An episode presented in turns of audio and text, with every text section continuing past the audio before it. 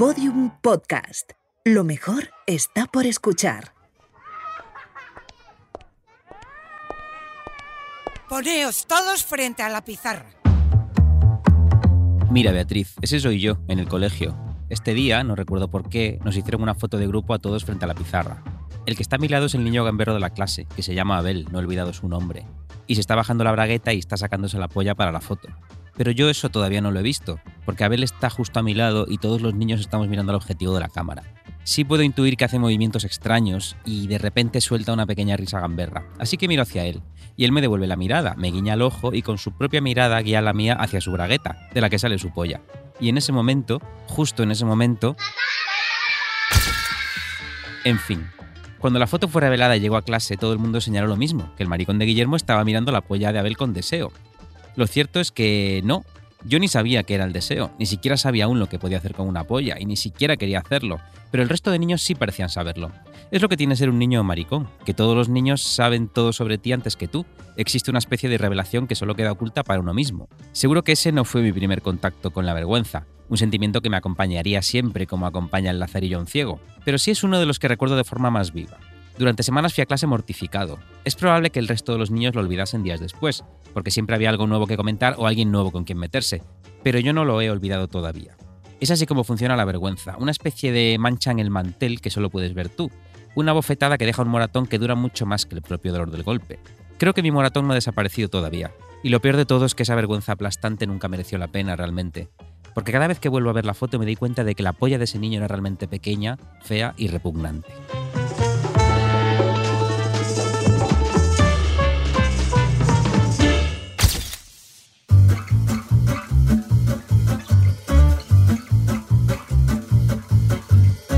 Arsénico Caviar. Episodio 25.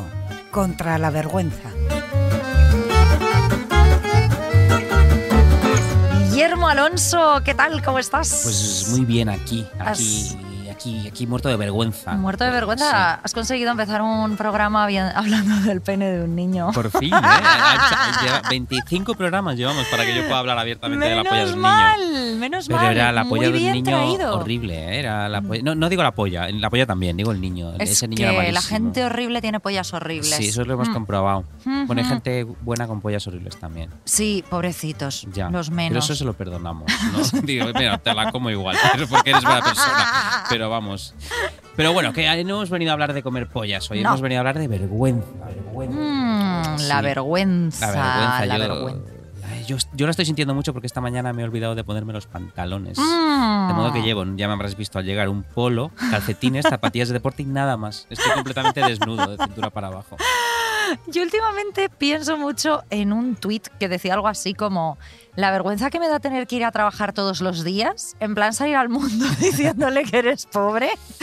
Pues así me siento Ya, yo, por- o sea, por eso, así por me va la gente eh, con la cabeza agacha en el metro. Por no eso, vean, miran el no móvil vean. para no, claro, como eh, que- que como en un puticlub iba a decir, Bueno, como yo si sé, hubiese oja- estado mucho. Ojalá estuvieran un puticlub en el metro. No, como los señores mayores mañana. entrando en un sex shop, Eso que sí. siempre iban así, claro, les da mucha vergüenza también, o a los perros que les acaban de cortar el pelo también mira mucho para abajo. Es un tema muy interesante, la verdad, la vergüenza. Yo creo que por eso nos han traído a estos vestuarios, Mm. que fíjate, por razones de guion da la casualidad de que son mixtos. Claro, es el futuro. es el futuro. No gender. Mira, pero fíjate, a ese señor de ahí se le ve el escroto Perdón, por señor debajo o de la señora. Señor o señora. No seas antigua, Beatriz, por es favor. verdad, que estamos en el futuro, no hay géneros. Pero en fin, me da un poco de vergüenza estar viéndole las bolas a esa persona. Bueno, lo superaremos.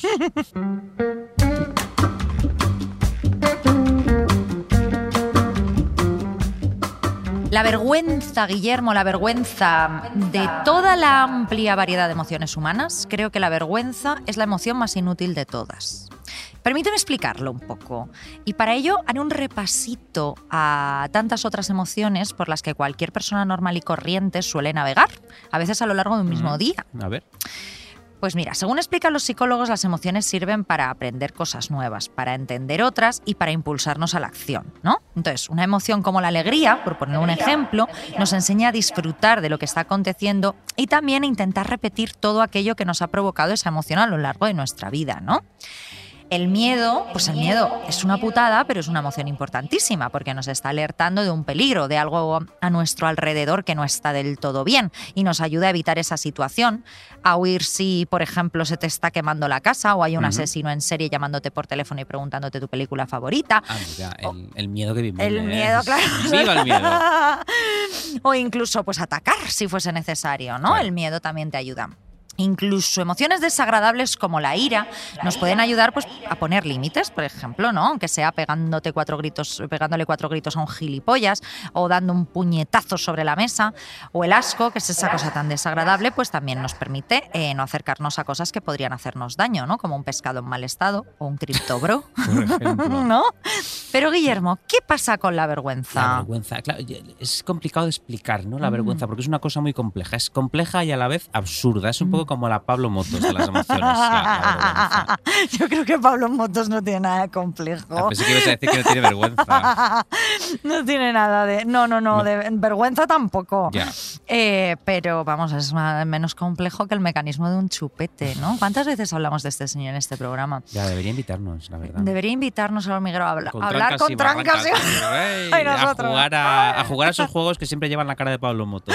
Haga lo que haga. Vamos a jugar al parchís y es un parchís con la cara de Pablo Motos. Es Ay, de verdad, qué egocéntrico, Ya. ¿eh? O sea, además esa cara que está roja como... A ese señor parece que le, está, que le va a dar un infarto. Una cara de la que no debería presumir. No debería presumir. Por ejemplo, Armie Hammer, yo pondría su cara en. bueno, en todo. Pero yo le en, en paquetes de pañales para que lo vean las madres también. en chupetes. Y digan, joder, chupetes, mm, yo- Armie Hammer quiero que mi hija crezca y se lo folle.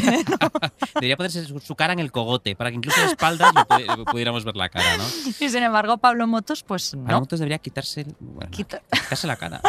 Quitarse Pobrecito, la cara. esto es feofobia, ¿no?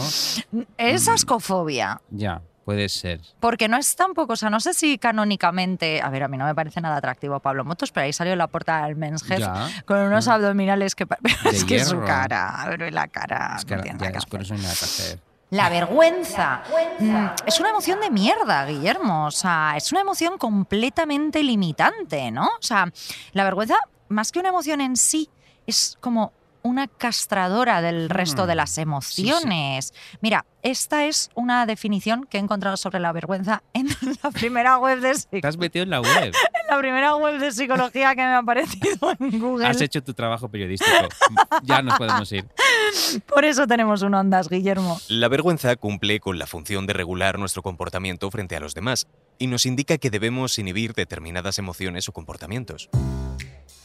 Fíjate, a mí me da la sensación aquí de que mientras que muchas otras emociones que hemos mencionado tienen, digamos, una razón de ser que parte de necesidades muy primarias, casi a veces de salvación y de preservación, ¿no? Como las que hemos hablado del miedo o del asco a Pablo Motos, ¿no?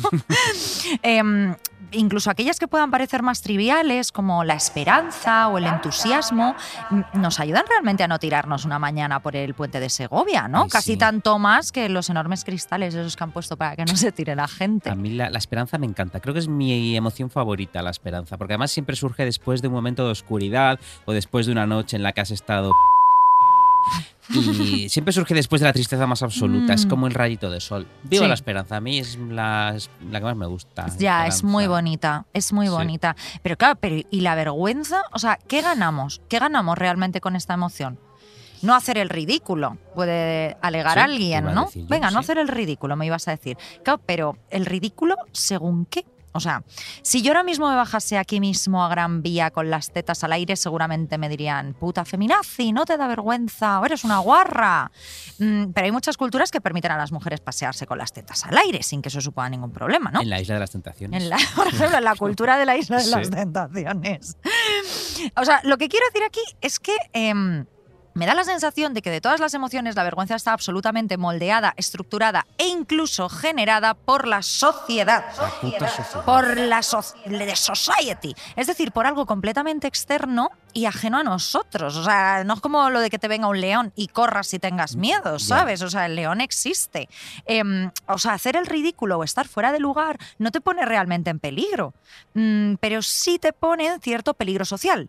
Te puede llevar a la exclusión de un determinado grupo, ¿no? Porque no encajas, porque das vergüenza. Claro, aquí, aquí hay que abrir el primer gran melón del día, que es que la vergüenza es un instrumento de control y lo ha sido Mm. desde el amanecer de los tiempos. ¿no? La- vergüenza te mantiene a raya dentro de lo que cierto pensamiento, casi siempre conservador, y como bien has dicho tú, castrador y dominante, cree que es el buen comportamiento, portarse como il faut, ¿no? Ser una persona ejemplar, Mm. especialmente si eres mujer, maricón, de una raza exótica o pobre. Mm, efectivamente.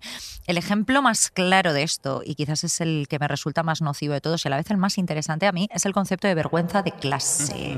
La vergüenza de clase es algo que me obsesiona, Guillermo. Porque eres pobre, claro. Porque soy pobre, claro. No, y porque yo también he caído en esa performance, ¿sabes? De Ya. intentar que no se me note que vengo de alfafar, ¿no?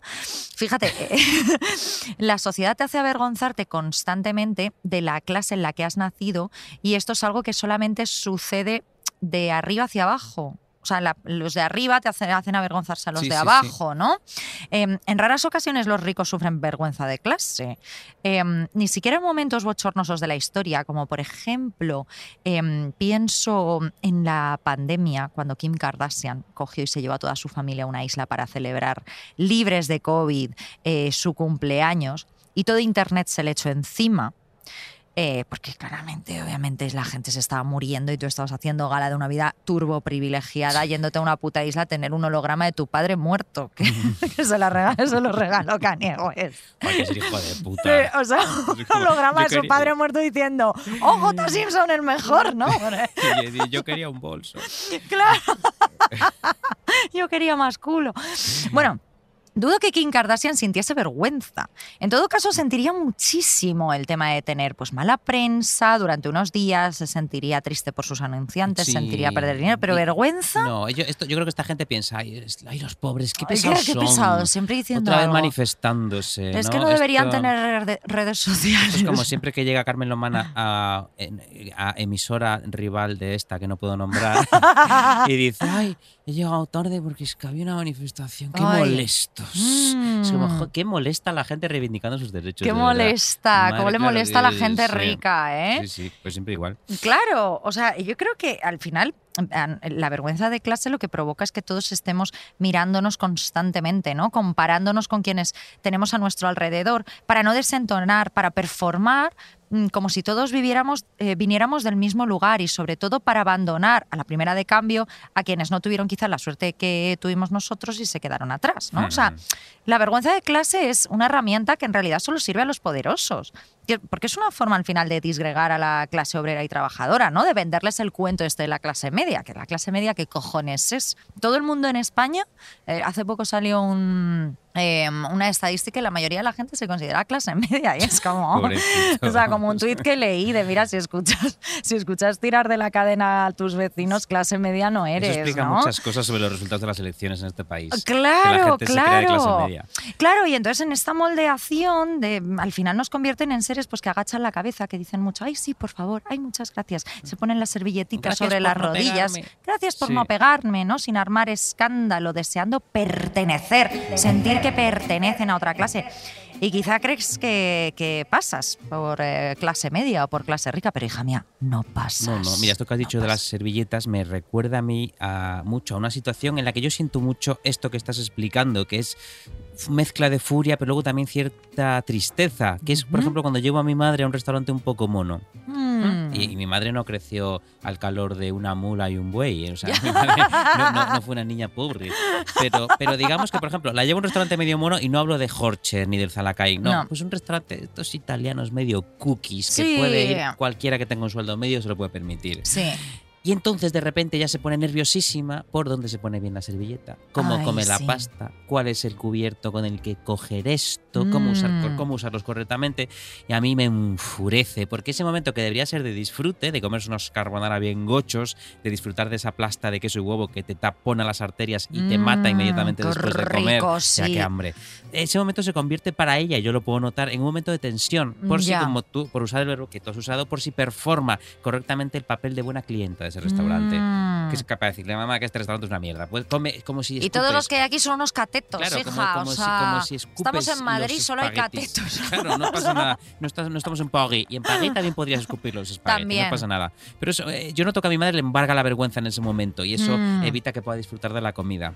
Y a mí me da mucha rabia y mucha tristeza, ¿no? Porque es increíble como la vergüenza de clase surge a menudo, pues eso, en restaurantes que creemos que no son para nosotros. Que Efectivamente, no, que no, efectivamente. yo debería estar comiéndome un, un pescado empanado ahí al Eh, lado. Sí, o un McDonald's o un restaurante de menú del día. Pues Yo creo que también esto es de, eh, por lo que venía diciendo antes, de esta idea de que los hijos de gente de la edad de, tu puta, pensé que madre. ibas a decir.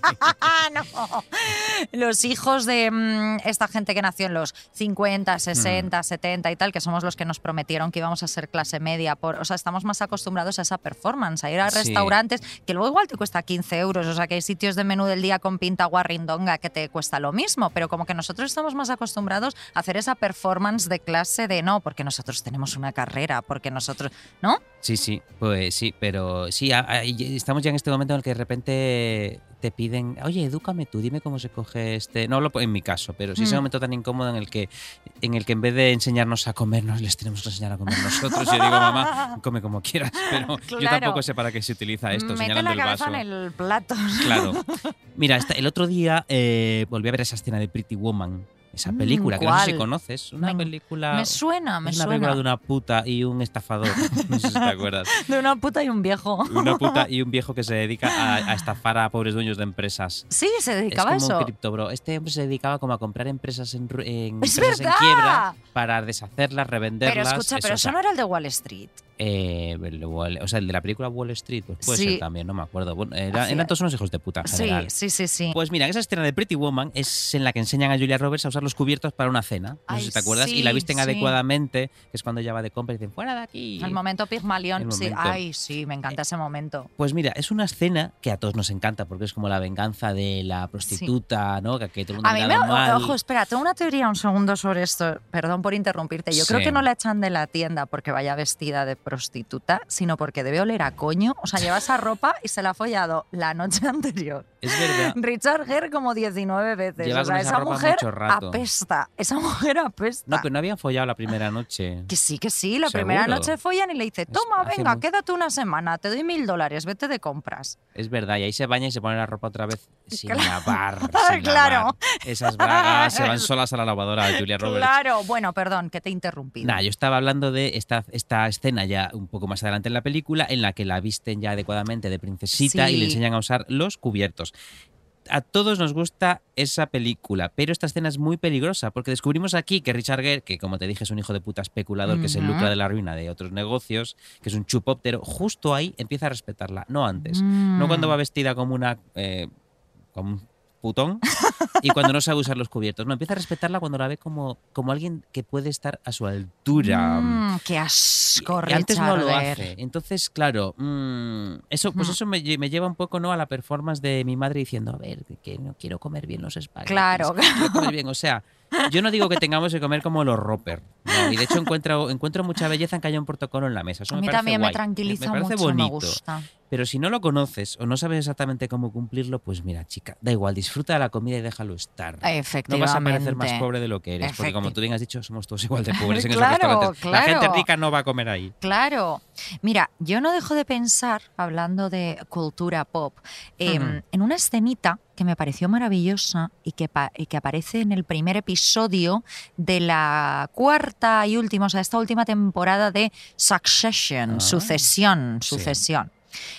Eh, para quien no vea la serie y no Yo. sepa de lo que hablo, pues mira, para ti, eh, Sucesión es una serie mm, que está basada en realidad en Rupert Murdoch y su Una familia, gente ¿no? encantadora. gente mm, es una persona maravillosa, Sí, ¿no? O sea, maravillosa. maravillosa. Eh, pues efectivamente, y su familia, pues que todos se quieren quedar con el negocio familiar, ¿no? Del conglomerado de medios de este hombre, ¿no? Entonces cuenta la historia de Logan Roy, que es un magnate de los medios, que comienza a tener problemas de salud y tiene que decidir cuál de los mm, de su hijo será su sucesor, que todos quieren serlo, ¿no? Entonces, em, Sucesión es una serie que en todo momento grita dinero, ¿no? O sea, viven en mansiones en el Upper East Side de Manhattan, tienen todos coche privado, asistentes personales, vuelan en helicóptero para echar un partido de béisbol porque les apetece, veranean en los Hamptons. Y todos ellos, porque son ricos, ricos, no simplemente ricos, em, visten con esta tendencia que ahora se ha puesto tan en boga que se llama lujo silencioso, quiet luxury, ¿no? Em, porque un rico de verdad no lleva grandes logos a la vista. Un rico de verdad, acostumbrado a ir amasando su fortuna a pesar de los cracks de bolsa y las revoluciones en los que les cortaban la cabeza, suele intentar pasar desapercibido. O sea, un rico de verdad lo que lleva son buenas prendas, buenos materiales, pero Sí. muy sutiles, ¿no? Ujú. Jerseys de cashmere en tonos neutros que cuestan mil dólares la unidad, pues ya sabes. A mí lo que me encanta de esta, de esta tendencia del lujo silencioso es que ahora está consiguiendo que los pobres también vistan todos de beige y gris, Sí. pero con mala calidad. O sea, que el lujo silencioso ha llegado a Parla un poco, ¿no? Que parece que están Un- un entrando en una beso- fábrica comunista. Sí, que un beso para Parla, no tengo nada contra Parla. Puedo decir Pontevedra o puedo decir cualquier otro barrio. Eh, o sea, me encanta que la gente pobre haya empezado a vestir como gente rica que intenta parecer pobre. Pero siendo pobre de verdad. Es, es como sorpresa, eres pobre de verdad, imbécil. Deja de ponerte jerseys Claro, o sea, llevas- lisos. O llevas un jersey li- liso pero que pica, porque te ha costado claro. 10 euros en el Primark, o sea, vas Sí, incomodísimo. o estos que pone cashmere, pero tú dices, a Sí. ver, cuesta 30 euros Esto cashmere. no puede ser Cashmere, cashmere. Entonces, cashmere no si es. eres pobre de verdad, sé pobre de verdad, no pasa nada. Otro, es- eso es otro ejemplo de gente haciéndose la rica, haciéndose la pobre, ¿no? Es un Sí, triple es giro un, de la gir- es un triple giro. Esto también Sí. pasó mucho con las sudaderas eh, de Mark Zuckerberg y toda esa gentuza de Silicon Valley, ¿no? Cuando empezaron a vestir como para dar esa imagen de estoy muy ocupado, no puedo pensar en esa frivolidad que es la ropa, entonces siempre llevo una camiseta y tal. Y entonces como que todos los pijos del barrio Salamanca empezaron a llevar eso en plan, "Ey, ¿Qué ¿sabes? pasa, Ya- tío? ¿Qué pasa, tío? Ya no Sí. quiero, no sé, ya no quiero mm, trabajar en la construcción de la- del imperio de mi padre, sino que quiero tener una startup, ¿no? Una O sea, startup donde tenemos unas oficinas que tenemos fruta fresca y unos sofás para descansar. Qué asco, Qué de asco verdad. de personas. Qué asco de personas. Sudaderas. Bueno, pues bien, vuelvo a esta escena, a esta escena de sucesión que te cuento, ¿vale? Eh, esto sucede en la mansión de Logan Roy, donde han reunido a toda la familia con motivo del cumpleaños del patriarca, ¿vale? Eh, entonces, un personaje, eh, el sobrino de la familia, lleva su nuevo ligue. ¿Y qué pasa? Esta chica lleva un bolso tipo tote, grande, con asas y con el estampado de Burberry. Es, un bolso bueno, claro. Sí. Que es un bolso que, ojo, cuesta alrededor, lo busqué de 3.000 euros. Lo busqué en la web de psicología. no, que cuesta eh, alrededor de 3.000 euros, ¿vale? La magia de esta escena, Guillermo, es que Tom, eh, uno de los personajes, se acerca a Greg, el novio, el que ha traído a esta chica, el sobrinito, y le dice... ¿Qué lleva ahí dentro? eh? ¿Zapatos planos para el metro? ¿El tupper? Vamos, Greg, es monstruoso, gigantesco. Para ir de camping. Esta escena, Guillermo, a mí me parece que debería estudiarse en las universidades, Pues sí. Eh, pero además en las de ciencias políticas. O sea, lo que Tom está diciendo es que ninguna persona verdaderamente rica necesita llevar un bolso grande, que ninguna persona rica se prepararía jamás un puto tupper, que ninguna persona rica necesita siquiera bolsillos, porque se lo llevan todos sus asistentes. O sea, lo que nos ha enseñado la gran lección de Succession. Mm, La gran lección de Chenoa. la gran lección de Chenoa y de Succession es que la vergüenza de clase siempre está ahí, hasta en las más altas esferas, porque siempre existirá el rico más rico, el rico de verdad, aquel que lleva la fortuna en la sangre, como Armie Hammer. Y yo me pregunto, eh, pese a ser esto una ficción, pero si esto te puede suceder con un bolso de 3.000 euros sobre el hombro, ¿la gente de verdad se piensa que puede engañar a los verdaderamente poderosos con un trajecito chaqueta de 50 euros del Zara? Eh, amiguitos, cuidadito con las trampas del capitalismo. No olvidemos que en esta cacería nosotros no somos más que los perritos que recogen a los faisanes que otros se van a comer. Jo, los ricos de verdad, qué mundo. Jo, ojalá pertenecer, la Ya, verdad.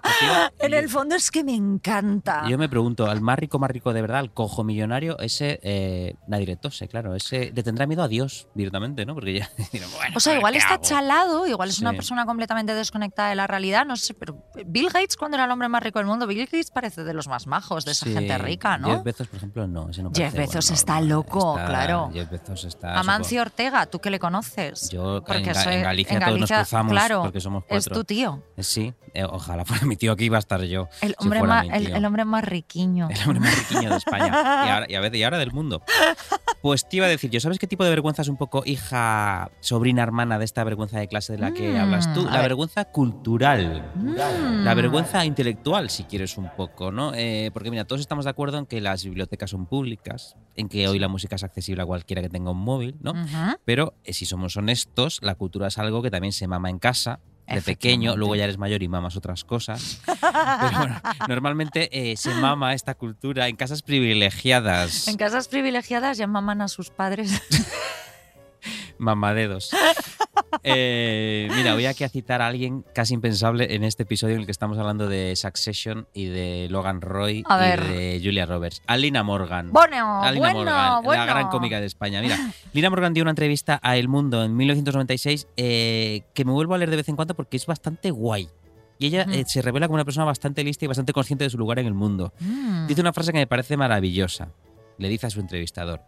En este país hay gente que todavía está pasando el sarampión de la cultura. Presumen, fíjate tú, de que no me han visto nunca.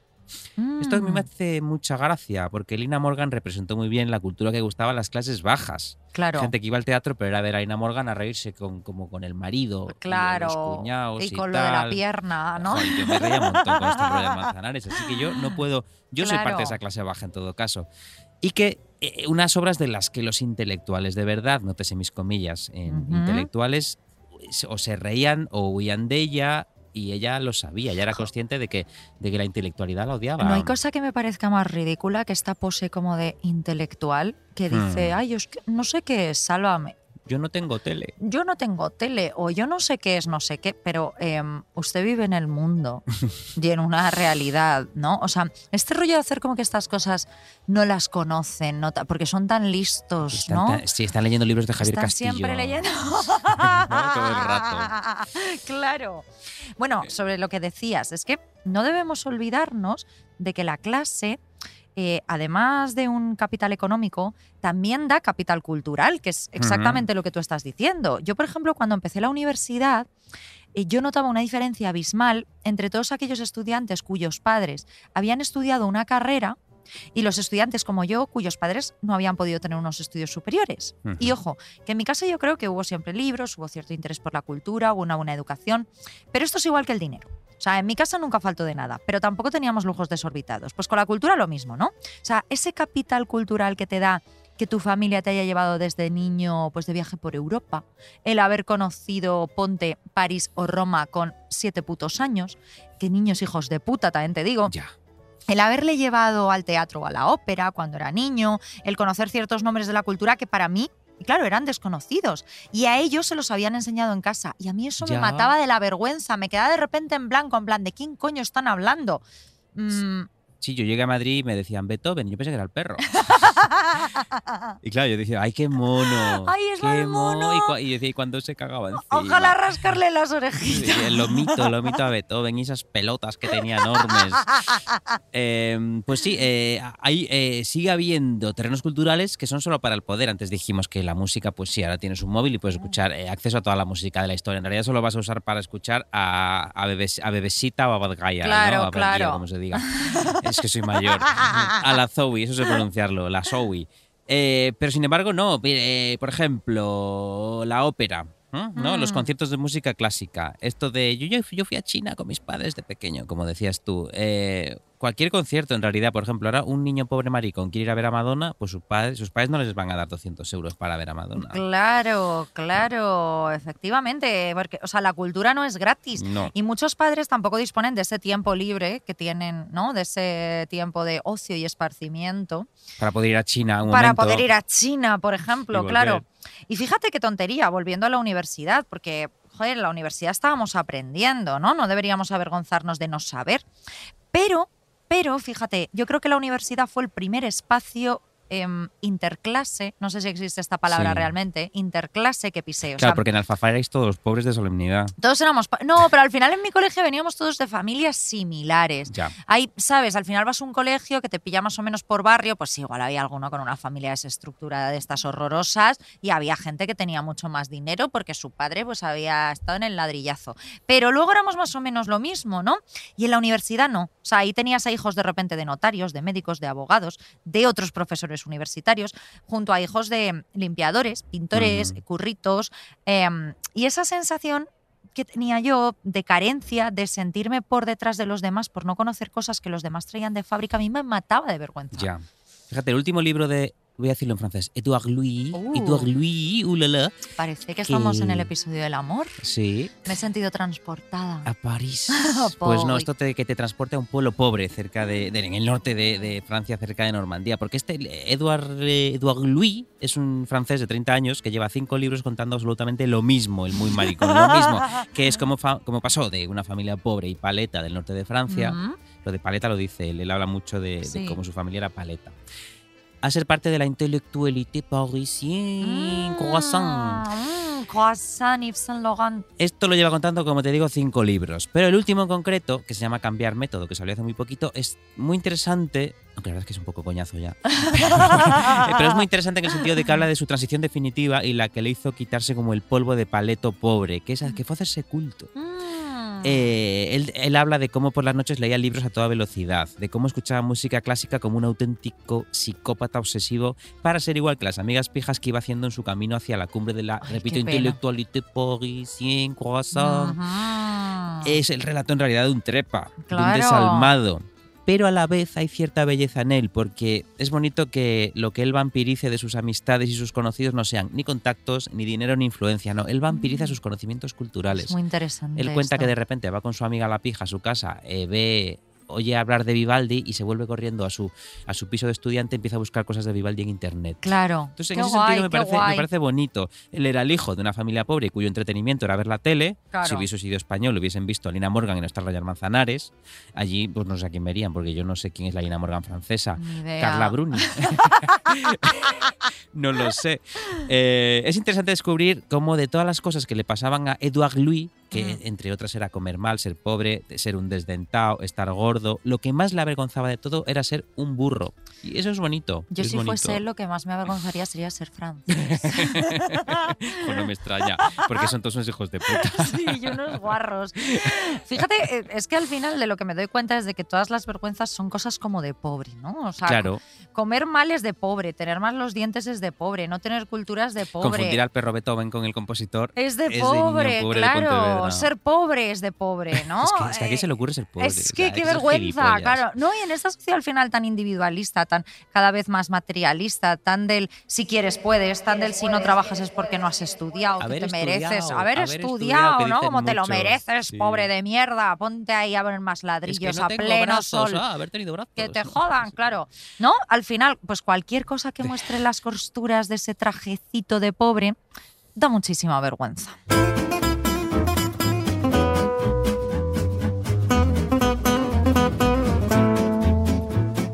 Beatriz, mira, yo creo que todo lo que soy y todo lo que he hecho ha estado marcado por la vergüenza. Mm. O sea que la vergüenza mueve mis pasos. Eh, diré, mira, a mi madre le voy a gastar el nombre en este programa, pero voy a volver a hablar de ella, la, la- la que come, la que se avergüenza por no saber Claro. escoger bien los Sí, espaguetis. no, no la otra. En los restaurantes de mierda del grupo Claro. La Rumba. No la otra. No la otra. La Caitlyn Jenner no. Mi madre, mi madre Marisol. Yo creo que siempre ha estado muy marcada por la vergüenza, que yo he crecido en, uno- en un hogar muy marcado por la vergüenza y la mirada ajena. Esto no lo digo como algo malo, espero que mi madre no se enfade. Pero sí que recuerdo en mi familia, no solo en mi madre, en todos en general, Mm. también en mi abuela, en mi abuela paterna, decir, oír siempre, ay, lo que he dicho, o ay, lo que he hecho. Eh, mira, voy a Mm. contar una anécdota sobre mi madre, que es que a ella le encantan los gorros. Y de Mm. hecho le queda muy bien y cuando se prueba uno se ve guapísima. Pero no se los pone porque le da vergüenza. Considera que por Pontevedra la gente le va a mirar mal por la calle. Ay, va a decir, pero se ha, pobrecita. se ha puesto un gorro. Ponte. Y le van a, y le van a tirar, le Le van van a tirar calamares frescos sí, o, o algo así. No lo entiendo. A mí ese razonamiento me parece absurdo, pero a la vez me parece enormemente válido, Claro. aplastantemente lógico. Porque la vergüenza puede llegar a ser tan poderosa que acabe anteponiéndose a otros sentimientos como la vanidad. La vanidad Mm. puede hacer que te veas muy guapo con bigote, o con un peinado, o con un gorro, pero la vergüenza llega y dice, no, no, no, no, tú con Ataca bigote, la vergüenza, tú, con, claro. tú con gorro, no, no, no, no, tú a la calle no puedes salir así que te van a tirar pues calamares frescos. te Claro, te decía. van a quitar. Mira, Edouard Louis, vuelvo a él, también le voy a gastar el nombre a este, a este gabacho repugnante. tiene una cita preciosa sobre la vergüenza. En, este no es del último libro, este no me acuerdo. Este es uno en el que cuenta que lo han violado. Lito, es de verdad. Que es verdad que tiene un libro en el que cuenta que lo han violado. Dice, la frase dice así. Eso que llamamos vergüenza es de hecho la forma de memoria más viva y duradera, una memoria que se graba en lo más profundo de la carne. Los recuerdos más intensos de una vida son siempre los de la vergüenza. Pues mira, qué cita más bonita. ¿eh? Yo esto lo llevo a rajatabla. Creo que he olvidado momentos felices, he olvidado momentos infelices, aterradores, curiosos, pero no he olvidado ningún momento en el que yo pasara vergüenza. Jo, es que cuando es que lo vuelves a sentir. O Sí, sea, tú sí. piensas en ese momento que pasaste vergüenza y yo me vuelvo a poner roja y todo a veces. Dices, ay, qué ridículo. Sí, hasta eh, sí, estás Qué en la cama y dices, Sí, ¡ay, no! no", Sí, sí, eh, sí.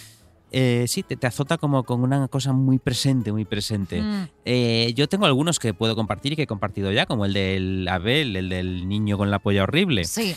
Pero hay otros que me dan tanta vergüenza que creo que jamás podré compartir con nadie, ni con un loquero. Eh, ¿Por qué no? ¿Por qué no? Eh, cosas que no me he atrevido a contar a nadie porque los momentos de gran vergüenza son como una herida abierta, ¿no? Mm. Y si los tocas, pues todavía duele. Claro. Es un tipo de vergüenza que sigue presente, pues como el olor a frito cuando has cocinado croquetas. Ay, sí, Qué sí. buenas croquetas. Sí. Que es que tengo mucha Pero qué hambre. mal el olor. Ya, Mm. pues eso es, la vergüenza es un poco igual, el olor, el, el olor a frito. Eh, que o, las, o que el no olor a fritanga, es verdad, la vergüenza es el olor a fritanga de las emociones. Sí, ¿eh? además si hueles a fritanga es que eres pobre, con lo cual doble vergüenza. Claro, claro.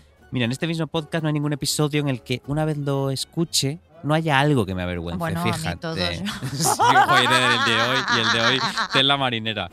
Hay un Guillermito presente en mi cabeza que siempre me pregunta, pero ¿por qué has dicho eso? ¿No? ¿O por qué has, por qué has hecho eso en ese vídeo promocional? ¿Qué es esta mierda de las 50 cosas sobre mí? ¿no? Te hacía mucha gracia hablar de Perdona, caca. nuestra mejor obra. Eh, pues, a ver, nuestra, es mejor nuestra mejor obra. obra, pero yo cuando lo veo y digo, ay, jo, tenía que hablar de vomitar o de cocaína delante de ya, la cámara. ya. Que lo va, es lo va a ver mi, la- Noli, la amiga de mi madre. ¿Y ahora qué hacemos? ¿Y ahora qué hacemos? Y esto nos lleva a algo que hacemos mucho, o perdón, o al menos yo hago mucho, aquellos que tenemos un sentimiento de vergüenza muy agudizado, que en mi caso es subir el listón del ridículo, pasar directamente al siguiente nivel de vergüenza para que el posible ridículo que, puede, que pueda yo hacer quede desactivado. A ver cómo Mm, lo explico. Es algo así como convertirte en bufón. Claro. Como el bufón está ahí para divertir a la gente a base de hacer el ridículo, si tú te conviertes en bufón, te pones una especie de armadura que hace que no puedas caer en el ridículo real, porque ya tu condición de bufón justifica que, ha- que hagas el ridículo. Claro. Entonces aplaca la sensación de vergüenza. Yo creo que ese es uno de los motivos, fíjate, por el que yo estoy siempre medio de broma. ¿No? Te hago así, Mm, Guillermo ha muerto ya. tu padre. Yo, ¡oh! ¡Ah, qué No, pero- gracioso! No, no, ¿En no, se ha muerto de verdad. Claro, yo, bueno, pues venga, una, tú, vamos lol. a hacer una, lol, una broma sobre la muerte. Pues sí, Claro. esto, esto me pasa todo el rato. Yo soy incapaz de Sí. tomarme nada en serio. Claro, y esta condición de bufón también a veces me ha llevado a parecer insolente o directamente un auténtico gilipollas. Claro. Eh, mira, te voy a poner un ejemplo. Tú imagínate ¿no? que yo estoy en un evento y hay una gente que me impone o me asusta, unos jefes, unos jefes Mm. nuestros. Entonces yo, en vez de llegar y decir hola, pues yo voy a decir y llegar y diré, hola, me estoy cagando, me, me he cagado encima. Claro, porque eso crea un ambiente en el que yo soy el gilipollas, el bufón oficial, ¿no? Ya. Y, y si- luego si me cago encima, les dará igual, porque ya, ya he anunciado que me Ya iba a se lo cagar esperaban, encima, ya se lo claro. esperaban, ya se esperaban el, el olor y, y todo esto. Mira, por ejemplo, te voy a poner un ejemplo de una cosa que nos pasó en este mismo podcast, esta misma temporada. ¿Tú recuerdas cuando Aymar Breto se prestó muy amablemente Mm, pues sí. a hacer un numerito con nosotros? Qué simpático y qué guapo era, Pues sí, además. Y, sí, que- y estaba leyendo unas cosas todo el rato sobre cocaína, sobre. mm, Pues se fue sobre Jiménez Los Santos y estas sobre Jiménez Los. Santos, sobre que Cheno ha ganado un Grammy, en Mm. fin, sí. Y entonces, eh, pues eso, nosotros teníamos que hacer un poco el ridículo delante de él y a mí me dio mucha vergüenza porque a mí me, me gusta mucho lo que hace Aymar y me gustan mucho sus entrevistas y tal y tal. Pues bien, en el último episodio que grabamos, nos lo encontramos de nuevo y se Ujú. acerca Aymar muy, muy simpático y me dice, ¿qué tal? ¿Y sabes lo que le dije yo? Yo le dije, "Pues aquí estoy, que he venido a hacer un poco el idiota. Te lo juro. Bueno, por lo menos lo dijiste, aquí Al estoy que me hago caca. Claro, no, al final al le dije que, que me había cagado encima, pero Claro, luego dije, ¿por qué en vez de responder muy bien, gracias Aymar y tú? he claro, como una respondido- persona He normal. respondido aquí, que he venido a hacer el idiota con la gorra para atrás. Pues porque es la vergüenza la que habla por mí, ¿no? Claro. he pensado, si Aymar Bretos cree que soy completamente gilipollas, no pasará nada porque yo actúe como un gilipollas. Claro. eh. Pero bueno, esto de Aymar es un ejemplo. Eh, porque además es una persona que he visto dos veces, con lo cual no pasa nada. Pero yo normalmente funciono así. A mí esto me ha recordado eh, mucho a un meme que vi el otro día y que compartí en Instagram eh, de una cuenta que se llama Memes Adorables de Mapaches. Traemos buenas fuentes. Y que decía así, trauma. Ah, ¿te refieres a la razón por la que soy tan gracioso? Sí, es que es tal Esto es cual. básica, Sí, es sí, sí. eso, es eso. O sea, yo creo que tú y yo hemos hablado varias veces de que tenemos muy agudizado el sentido del ridículo, es decir, el de la vergüenza, ¿no? Hmm. Al final. Y creo que frente a esto y frente a, como frente a muchísimas otras inseguridades, lo que creamos son mecanismos de defensa que a veces pueden ser al final algo mucho más incómodo socialmente que lo que realmente pensábamos que iba a ser incómodo. O sea, porque nadie ha salido nunca de una reunión diciendo qué poco ha hablado esta persona. O esta persona ha dicho que hoy tenía frío, pero sí que decir, "Mm, porque esta persona ha dicho que se estaba haciendo caca. ¿no? Pues O sea, ese soy yo en la reunión. Claro, o sea, como que luego al final es como que nos repercute a nosotros. A mí esto me pasa también muchísimo. Yo hago muchísimos comentarios súper inapropiados, muchos aspavientos. Entro siempre como una pisonadora. Sí. Siempre, siempre, siempre digo un montón de tacos. Yo hablo Mm. como, como un camionero búlgaro.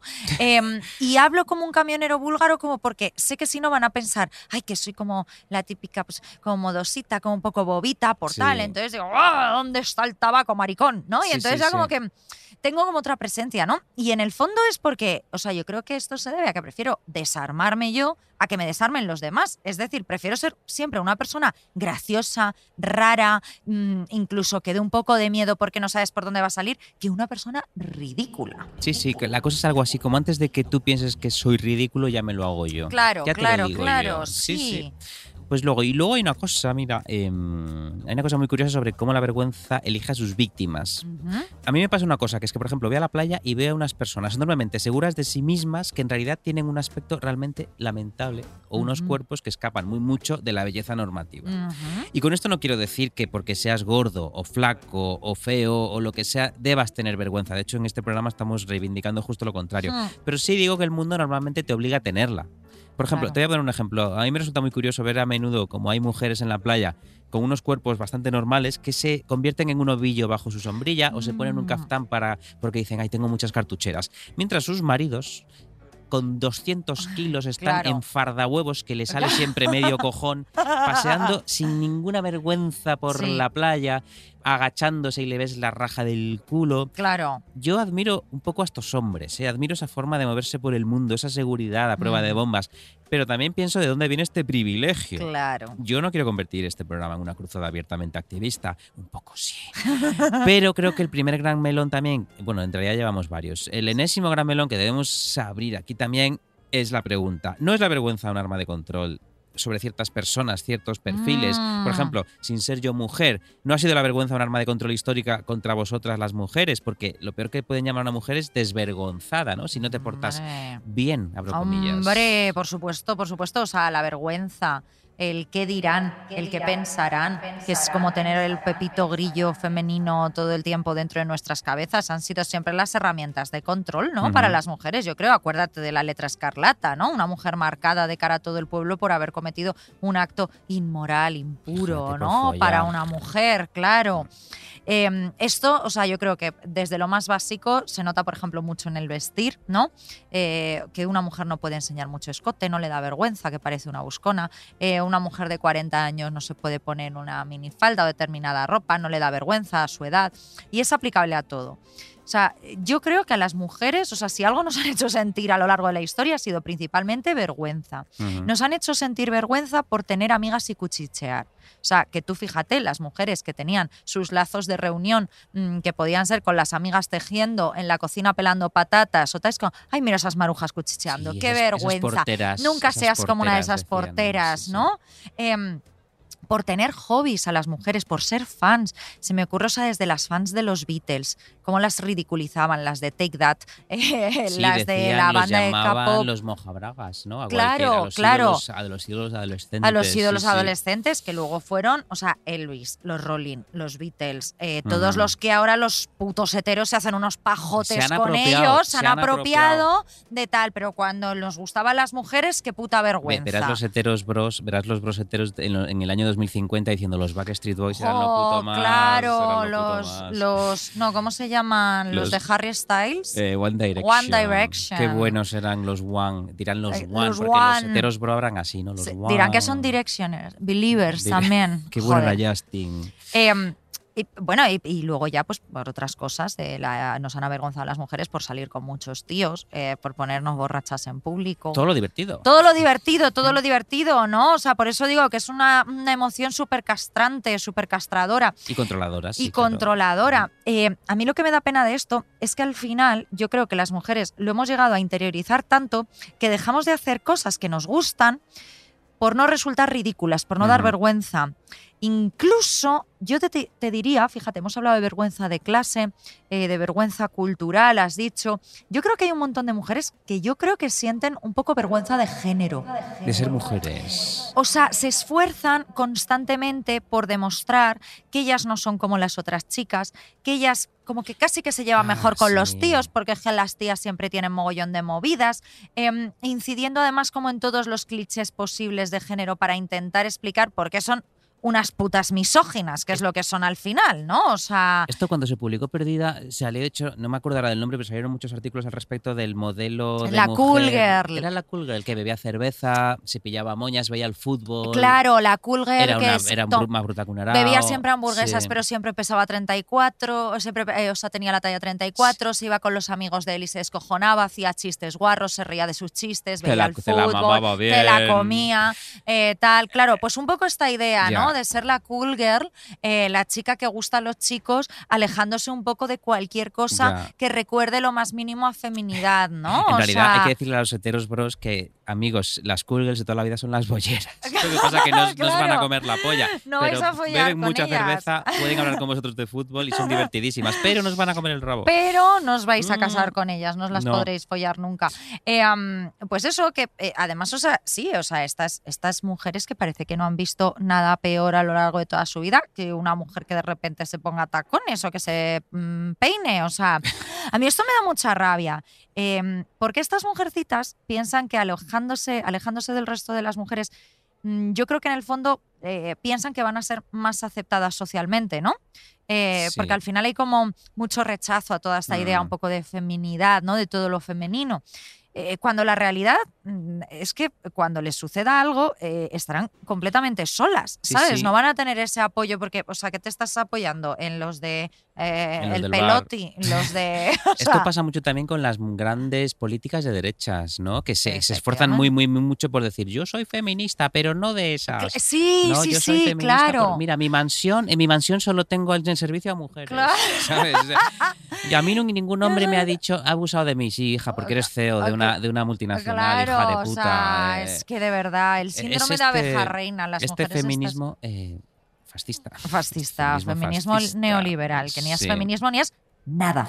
nada. Pues mira, ahora voy a hablar de maricones. Ya te Ay, he qué dejado bien, hablar ya de las cosas vuestras de chicas, cosas girlies, de de, de chicas. cosas de, de hacerse de gomas del que ahora pelo. vas a hablar de Eurovisión, de ¿no? peinarse. No, iba, iba- voy a hablar de Eurovisión, que da mucha vergüenza también.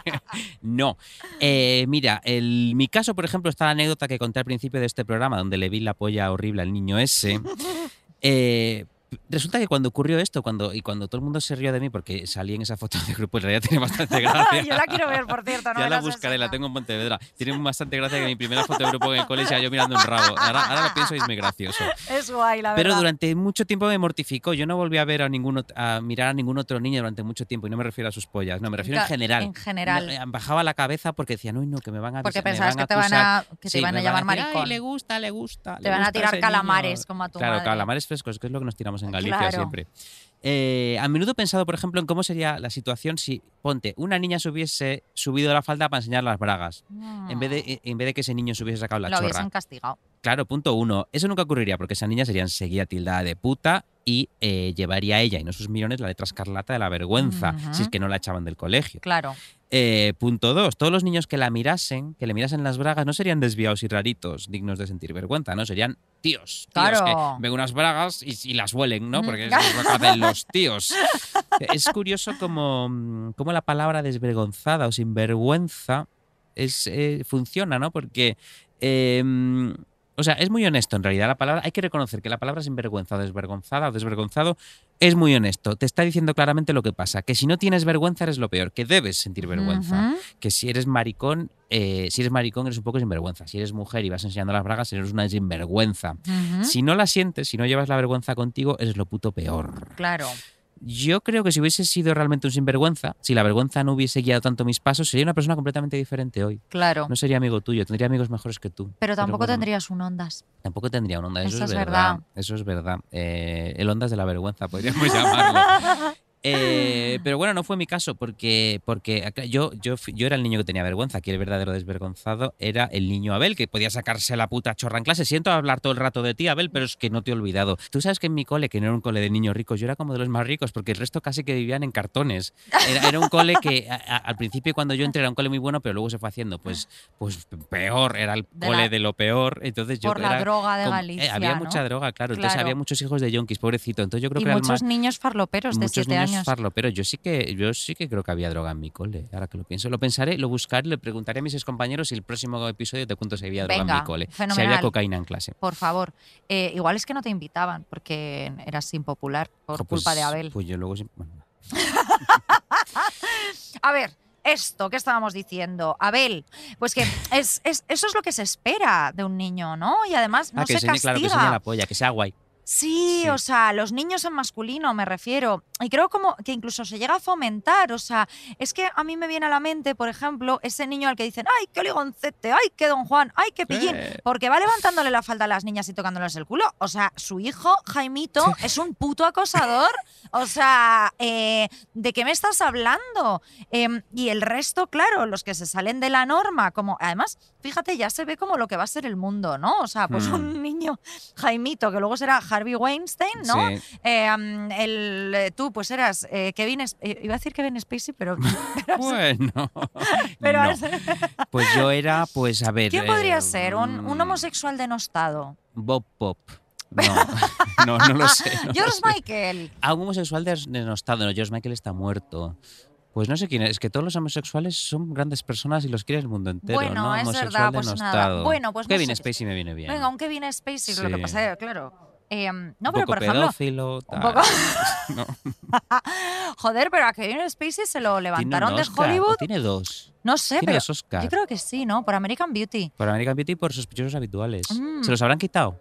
No creo. No, no se los han quitado, pero a este hombre se lo cargaron de Hollywood eh, en cuanto salió una persona diciendo, y los otros anda que no tardaron y anda que no siga, siga habiendo. O sea, a Casey Ya. Affleck le dieron un Oscar. Sí, sí, es que aquí es muy raro esto. Sí, es verdad que, es verdad que, a ver, no me voy a poner aquí activista de nuevo, pero el maricón lo señala mucho antes que a los sí, demás. sí, sí, por ¿eh? eso, por eso. Sí, sí, sabe- debería hacer una peli. eh, Kevin Spacey y, y Armie Hammer dirigidos por Roman Polanski. ¿qué te Ay, me encantaría. Y con Woody Allen también. Todos, Jo, la todos vería, la vería tan fuerte. Ya, Guión de hacen- Woody Allen, dirección de Roman Polanski. ya.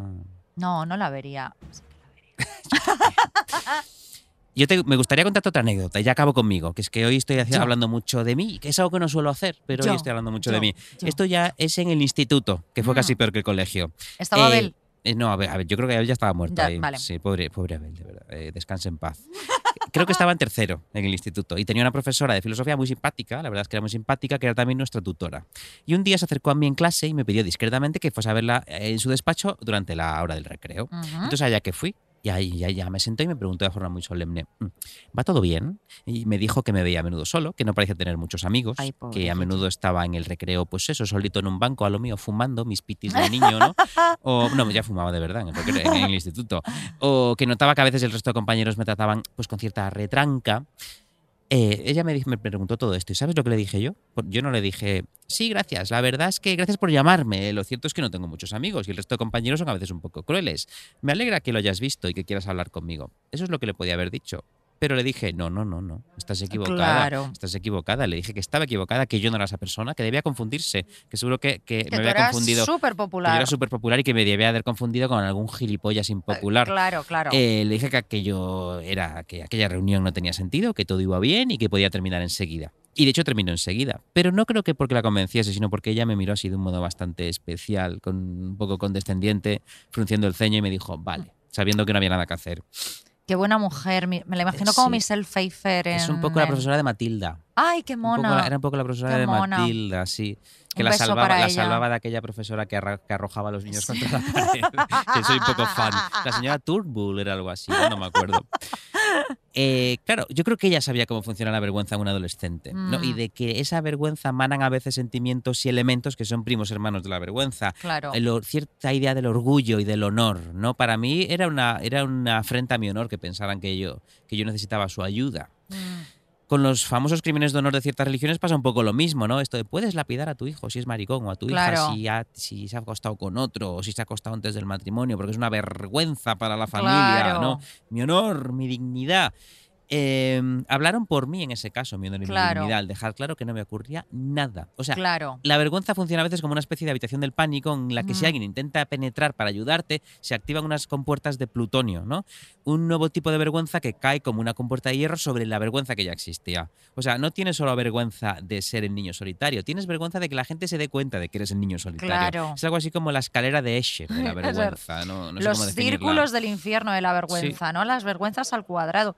Yo creo que esto también pasa mucho, por ejemplo, en las relaciones sentimentales, Ah, ¿no? pues sí. Em, por ejemplo, un tío te pone los cuernos, ¿no? O se va con otra. Al final, la persona que tiene la vergüenza es a la que han dejado, ¿no? O sea, Claro, qué eh, tonta. está- siente cuenta. vergüenza Sí. porque no se dio cuenta, porque piensa que no es suficiente, porque es que seguro que la otra era mejor, porque algo tendría que hacer mal. Siente vergüenza porque sabe que la gente se va a enterar. Eh, o sea, siente una especie de metavergüenza, ¿no? Cuando en realidad la persona que debería avergonzarse por su comportamiento es la otra persona. Claro, metavergüenza, eso está muy bien traído. Metavergüenza. Meta, meta, vergüenza. Meta, Meta de, de Zuckerberg. Claro, meta, por eso lo llamo así. Te Porque, meten dijo- ahí para que te dé una porque vergüenza. claro, cuando creas un pra- una, una pradera verde donde no puedes fumar y has Claro. invertido cientos de millones de dólares, Es pues una es, una metavergüenza. puta vergüenza, una metavergüenza.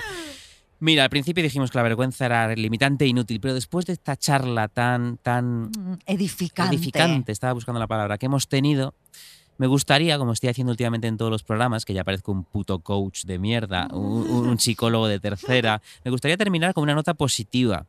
Diré, después de todo esto que hemos dicho, que yo sí creo que la vergüenza puede servir para algo, que es para iniciar un camino hacia el orgullo y hacia la dignidad, ¿no? Mm. Esta idea eh, tan bonita la lanzó hace poco en un podcast un escritor colombiano al que yo admiro mucho, que es una persona listísima, se llama Giuseppe Caputo. Dijo, hay unas formas de ver el mundo muy energéticas, diferentes y libres, que son las de aquellos que vienen de la vergüenza y de la indignidad. Esto es muy Mm, bonito. Es muy bonito. Entonces yo hago un llamamiento a todos los que nos escuchan, no para que se libren de la vergüenza, porque supongo que eso no se supera, la vergüenza siempre va contigo, pero sí que puedes intentar transformarla en un motor de orgullo y dignidad. Mm. Porque eso, la vergüenza no se va a ir, pero sí que creo que llega un momento en el que tu mente y tu corazón ya no admiten más vergüenza. Dicen, mira, aquí ya no cabemos más. ¿eh? Ya, Lo siento. Aquí ya la vergüenza es que se nos sale ya por los costados. Ya se llena salido en cupo. 17 fotos mirando un pene. Sí, la primera te claro. podía dar vergüenza. Ya esta Es que, última claro, yo es que ahora- es vicio ya. me- yo tengo ya un montón de fotos donde salgo mirando pollas, entonces ya da igual. Pues eso es justo ahí cuando la vergüenza puede convertirse en otra cosa, ¿no? Puede Mm. convertirse en una especie de orgullo, un orgullo tonto si quieres, Mm. pero orgullo. Es ahí cuando ya puedes ponerte todos los sombreros ridículos que quieras, ir a comer espaguetis aunque no sepas comerlos en los restaurantes, Claro. mirar tranquilamente la polla de todos los Mm. imbéciles que se la saquen, porque ahí tu vergüenza ya se ha convertido en orgullo, en el orgullo de los que hemos crecido avergonzados, pero hemos vivido para contarlo.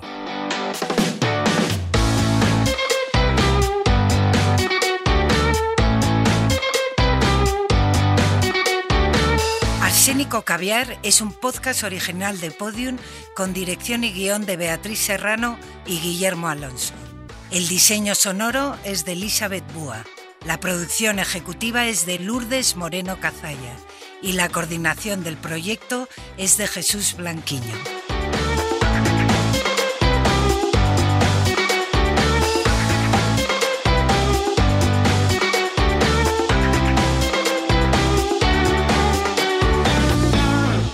Todos los episodios y contenidos adicionales en podiumpodcast.com. También puedes escucharnos en nuestras aplicaciones disponibles para iOS y Android y en todos los agregadores de audio.